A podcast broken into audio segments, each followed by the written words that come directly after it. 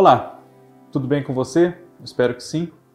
Eu sou o Fábio Costa e estamos aqui mais uma vez no canal do Observatório da TV para o nosso TBT da TV. E eu começo, como começo sempre, não só pedindo a você que se inscreva no canal se não for inscrito ainda e ative as notificações para não perder os nossos vídeos, comente aqui, sugira temas, compartilhe os vídeos com outras pessoas que podem gostar deles, mas também agradecendo sempre pela sua audiência e por nós já termos aí em poucos dias passado de 35 para 36 mil inscritos. Já somos mais de 36 mil inscritos. Então, isso é uma mostra de que vocês não só têm chegado cada vez mais aqui ao nosso canal, como têm atendido a esse meu pedido de se inscrever aqui e acompanhar esse conteúdo que a gente faz com tanto carinho. Aquele grande valeu a todos vocês.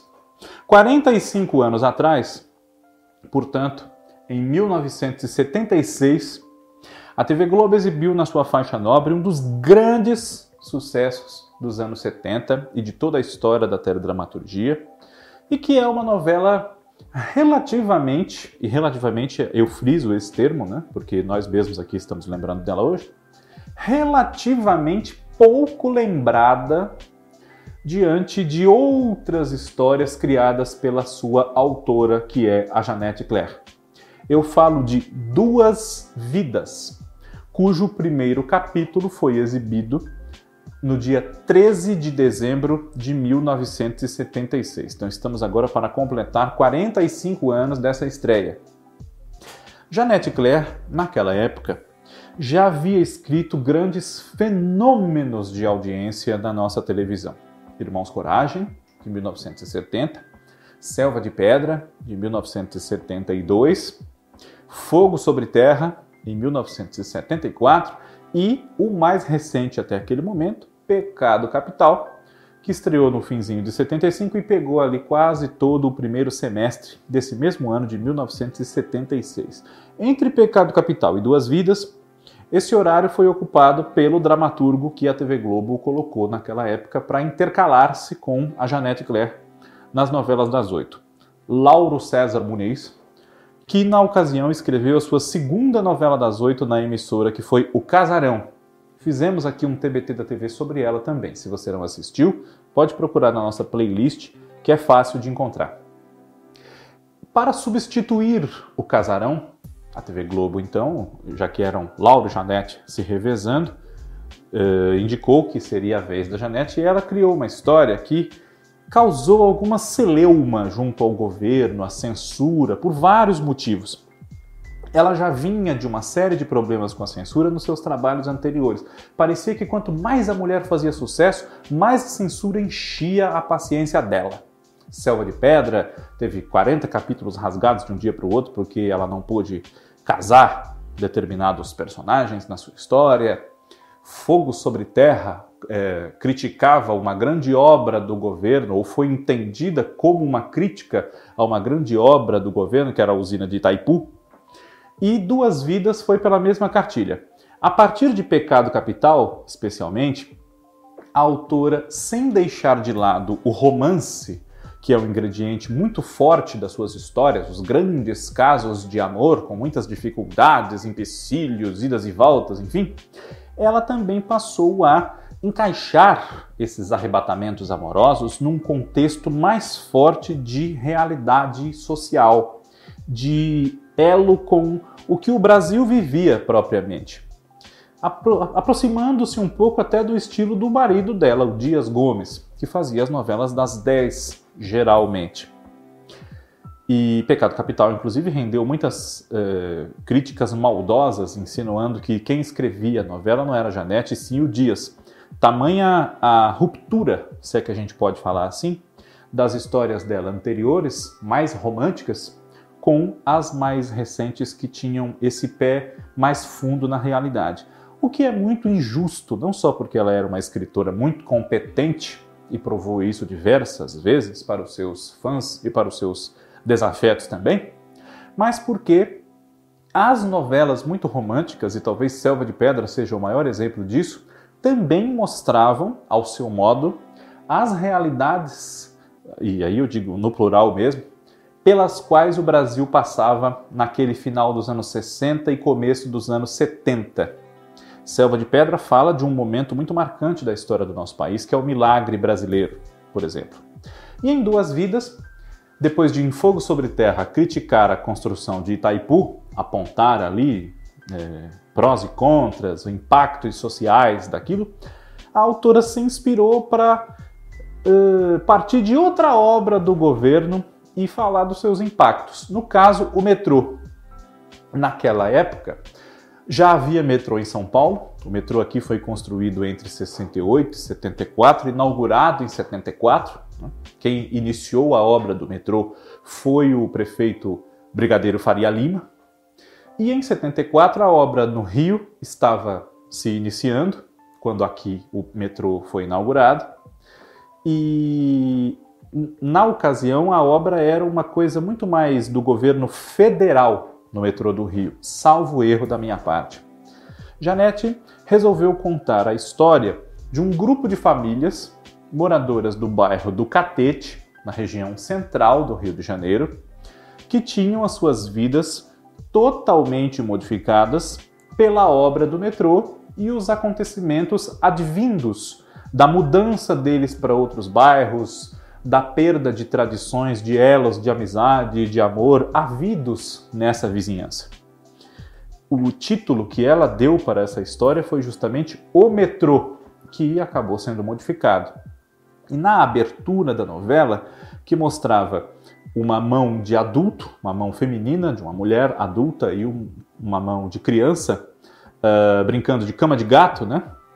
Essa abertura ela simbolizava a história tanto de uma mãe com um filho, que é a nossa protagonista, Leda Maria, papel da Beth Faria, e o seu filhinho, o Theo, que era o Carlos Poyar, como também servia para esse título e essa abertura uh, simbolizar as vidas dos moradores do Catete mostrados na história antes e depois do metrô e uh, explicava muito bem esse título, embora o logotipo seja bastante curioso, porque a palavra duas vidas ou o número dois não aparecem na logomarca da novela, e sim dois pontinhos, duas bolinhas brancas, uma em cima e uma embaixo da letra I, e aí se completa a palavra vidas. Então, uma, duas vidas.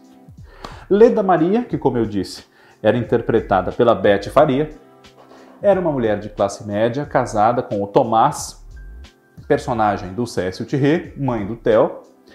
E o Tomás, ele era descendente de gregos. O pai dele era um senhor grego, seu Menelau, papel do Sadi Cabral, que era um experientíssimo ator de teatro, fez alguns trabalhos na televisão em teledramaturgia diária nos anos 70, como também Os Apóstolos de Judas e Roda de Fogo, essas duas na TV Tupi, e participou também na TV Globo no princípio dos anos 70 de Minha Doce Namorada e O Primeiro Amor, novelas das sete.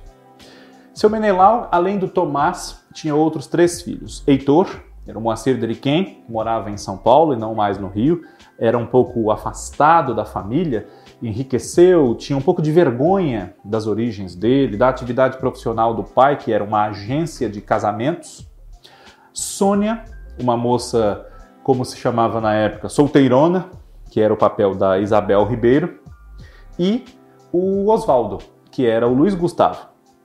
Cada um deles tinha suas particularidades. Né? O Oswaldo era um grande sonhador e acreditava que só podia manter consigo o amor da filha Letícia, que era o papel da Glória Pires, é, erguendo uma teia de mentiras. Ele se passava por um grande fazendeiro, investidor, dono de muitas terras e gastava muito mais do que de fato ganhava com pequenos serviços e em mesas de jogo. E a Sônia era uma moça que é, podia ser mais feliz se ela arrumasse um rapaz que gostasse dela e de quem ela gostasse também, mas já vamos nos aprofundar na trama da Sônia. O Tomás, marido de Leda Maria, casou-se com ela muito apaixonado por ela, mas não era o amor da juventude dela, não. Ele era um pouco estouvado, brigão, grosseirão, né? mas casou-se com ela bastante apaixonado. Só que Leda só se casou com Tomás porque havia sido abandonada pelo seu namorado da juventude, que preferiu seguir os seus ímpetos de ter uma carreira como cantor, o Dino César, personagem do Mário Gomes. Dino era filho de Dona Virgínia, Heloísa Helena e seu Raul, Alberto Pérez, donos de um restaurante que já viveu dias de bastante glória, mas que sofria com os novos tempos, com o aumento da violência, a mudança no ritmo de vida das grandes cidades e, claro, muito impactado por essa desapropriação geral ali da região onde eles viviam. E, além do Dino César, o seu Raul e Dona Virgínia tinham um outro filho que trabalhava com o seu Menelau na agência de casamentos, que era o Túlio, papel do Flávio Miliaccio, recentemente falecido. Né? Dino César voltava a conviver ali, a é, atravessar a vida de Leda Maria, no momento em que ela está passando por um turbilhão de emoções. Porque Tomás arrumou uma amante, a Naná, que era a Arlete Salles, e ela colocou na cabeça dele a ideia de fugir. Mas para fugir eles precisavam de dinheiro e ele então roubou o dinheiro que o pai recebeu de indenização para abandonar o imóvel que ele tinha, enfim. Tomás acaba morrendo. Ele é atropelado. E Leda Maria então fica viúva. Além desse trauma familiar, que é o filho roubar o pai, enfim, esse marido dela morre. Ela fica viúva, com muitas dificuldades, e acaba ficando vulnerável também a essa reaproximação, a esse ressurgimento do Dino César na vida dela, de quem ela havia gostado muito, inclusive. Mas esse não é o único interesse romântico que a Leda Maria pode ter. Em Duas Vidas, nós também temos Francisco Coco, um dos grandes uh, intérpretes da obra de Jeanette Claire, interpretando um outro vértice desse triângulo amoroso que se forma, o Dr. Vitor Amadeu.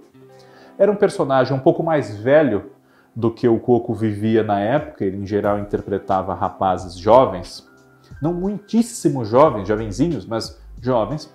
E o Dr. Vitor era maduro, tinha uma moça que vivia na casa dele, que era criada como sua irmã, a Juliana, que era a Cristiane Torlone na sua primeira novela, mas pairava uma dúvida, uma incerteza sobre quem sabe a Juliana ser na verdade filha do Dr. Vitor com uma prostituta com quem ele teve um caso na sua juventude, a Madame Xavier que aparece durante algum tempo na história, interpretada pela Ana Ariel, que havia sido mãe do Coco em Selva de Pedra.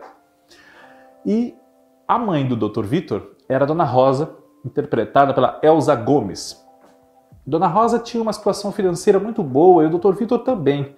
Era um médico muito requisitado, a ponto de poder se dar ao luxo de, uh, diante das suas preocupações com a comunidade, reservar uma parte da propriedade deles ali para um consultório no qual ele é, atendia a população mais carente de graça. E Dona Rosa e o Dr. Vitor, claro, são figuras afetadas também pela desagregação dos moradores de uma parte do bairro do Catete. Dr. Vitor Amadeu havia sido muito amigo do pai da Leda Maria, que já era falecido quando a história eh, começa. E ele se sentia um pouco responsável por ela, por lealdade a esse grande amigo que ele tinha, enfim. Só que acaba surgindo um interesse romântico, apesar de muitas rusgas, de muitos problemas que existem, por um incômodo mesmo da Leda com tantos problemas, ainda ter aquele homem querendo, digamos assim, se meter na vida dela. Mas, depois de desilusões com o Dino César, de novo, e do amor sincero que surge também do Dr. Vitor por ela, Leda Maria acaba se entregando a esse amor maduro, um amor que pode ter, quem sabe, menos arrebatamentos de paixão, mas que pode dar a ela não só felicidade e realização afetiva, mas também o que ela talvez nunca tenha tido em toda a sua vida: segurança, estabilidade emocional e financeira. Nessa novela Duas Vidas, o Dino César é uma figura que claro, despertava bastante atenção do público e usava de artimanhas, nem sempre de grande caráter, para tentar fazer acontecer e sempre mais essa carreira de cantor que ele queria. Tanto assim que ele forja uma situação falsa para se aproximar da dona da gravadora Danúbio, que podia fazer dele um grande ídolo do disco, Dona Cláudia, que era o papel da Susana Vieira. Cláudia era nora de Dona Leonor, uma senhora portuguesa interpretada por uma atriz igualmente portuguesa, Laura Suvedal, que recentemente faleceu e fez muitas novelas lá no seu país de origem. Fez também, imediatamente antes, O Casarão, a Laura Suveral. E uh, Dona Leonor sufocava essa nora dela, a Cláudia, por exigir dela um total respeito à memória do seu falecido filho e falecido marido da Cláudia, o Rômulo. Rômulo. E claro que ela não via com bons olhos nenhuma aproximação de Cláudia com outros rapazes. No início da novela, ela tem um pretendente, um rapaz muito apaixonado por ela, que era o Luiz Carlos, interpretado pelo Navarro Pupin, que é um ídolo das fotonovelas dos anos 70. Mas esse romance não vingou muito também por conta da dona Leonor. E Cláudia e Dino César têm uma aproximação bastante intensa, bastante íntima mas ele consegue decepcioná-la passando-a para trás. Então, o desfecho do Dino César é muito triste. Né? Ele gravou uma música que o próprio Mário Gomes cantava e que era usada como seu tema na novela, o Chiclete e Cabochar, e termina a novela fazendo shows para uma plateia bastante pobre em circos, muito distante do futuro que ele imaginava que merecia e poderia ter. Então, enquanto. É, mais ou menos como em Pecado Capital, né? Carlão morre, enquanto Lucinha está cada vez mais feliz e se casa com Salviano Lisboa. Dino César cantando em circo, enquanto Leda Maria, enfim, encontrou um homem de verdade com quem ela poderia ser feliz, o Dr. Vitor Amadeu, e tem uma filhinha com ele, a Ana. Tem uma cena muito conhecida do último capítulo, porque o Dr. Vitor quer deixá-la. E ela fala: Não vá, fique por mim, por Ana, por Theo. E, como eu disse, a Sônia, uma das filhas do seu Menelau, merece um destaque à parte. Uma moça que não havia se casado, já caminhava ali para os 40 anos e acabava se envolvendo romanticamente com um jovem muito mais novo, que praticamente podia ser filho dela, o Maurício, que era interpretado pelo Stepan Nercessian. Maurício trabalhava na gravadora da Dona Cláudia, a Danúbio, ele era técnico de som, se eu não me engano, e começa a novela como namorado e noivo da Juliana, a irmã que podia ser filha, quem sabe, do Dr. Vitor Amadeu. Mas encontra de fato um interesse sincero de amor na Sônia. E os dois foram obrigados a se casar muito antes até do que Janete Claire, quem sabe, quisesse, por imposições da censura que implicou muito com esse romance apenas pela diferença de idade dos dois e pelo fato de ser a mulher mais velha do que o homem e não o contrário. O Maurício era filho do senhor Senna, que era o Alberto Pérez, aliás, minto, o Hélio Ari, e o senhor Senna tinha uma loja de móveis que ficavam empoeirados com as obras do metrô, enfim. Era de todos os comerciantes ali da região o que tinha a melhor situação, mas o que também era o que mais chorava e reclamava, quem sabe até de barriga cheia, temeroso de que o seu negócio não vingasse em outro bairro qualquer no qual ele fosse viver. E, uh, além desses personagens, claro que há vários outros, mas merece muito destaque a personagem de Dona Elisa, que era interpretada pela Ruth de Souza. Dona Elisa era muito amiga de Dona Rosa, também uma figura muito respeitada por toda a comunidade, e morava num casarão que ela havia alugado por um preço muito baixo, muito fora da realidade, inclusive, e que temia muito que em outro bairro no qual ela fosse viver não pudesse pagar uma casa, e não ia poder, muito provavelmente, uma casa do mesmo tamanho daquela em que ela vivia no começo da história. Não só porque ela morava muito bem, mas porque nesse imóvel ela mantinha uma escola, um colégio. E são dependências amplas que você não encontra a baixo preço de aluguel com facilidade, não em regiões boas e acessíveis, enfim. Então, realmente, a novela tinha pontos para incomodar a censura federal, não só por esse vai e vem amoroso de uma viúva, uma mulher que tem que ser ilibada, exemplo de moral, etc, etc, mas por conta especialmente da crítica feita à obra do metrô, aos seus males, seus problemas, seus impactos. Isso foi bastante indesejado, mas acabou passando a duras penas, com cenas proibidas, cenas vetadas, cenas nas quais foram solicitadas adaptações, enfim. Como era comum na época de se poder acontecer, porque todos os textos tinham que ser avaliados pela censura federal antes de serem gravados, mas a novela conquistou o público e se consagrou num dos maiores sucessos de Jeanette Claire, numa carreira que teve muitos sucessos, inclusive. Né?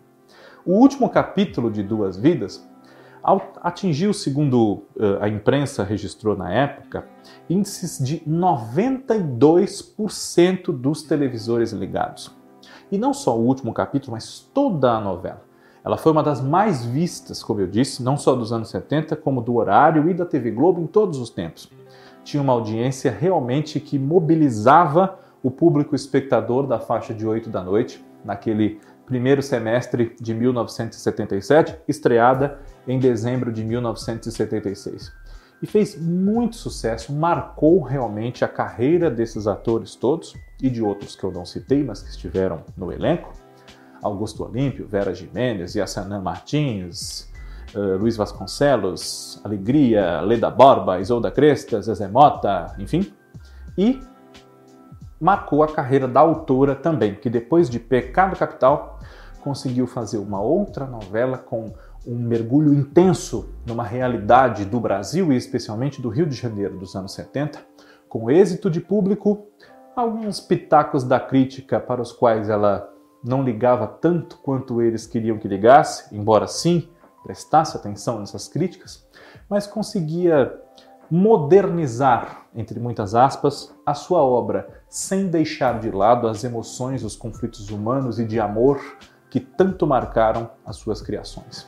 45 anos de duas vidas, uma novela que, como eu disse, talvez seja menos lembrada do que merece numa galeria de grandes sucessos e que, se a gente pudesse, seria muito bom rever. Ela só foi reprisada uma vez em 1981 num super compacto de 20 capítulos na faixa de 10 da noite. E tinha uma audiência muito respeitável que a faixa de 10 da noite raramente conseguia naquela época. Semana que vem tem mais TBT da TV. Obrigado pela sua audiência, um abraço e até lá.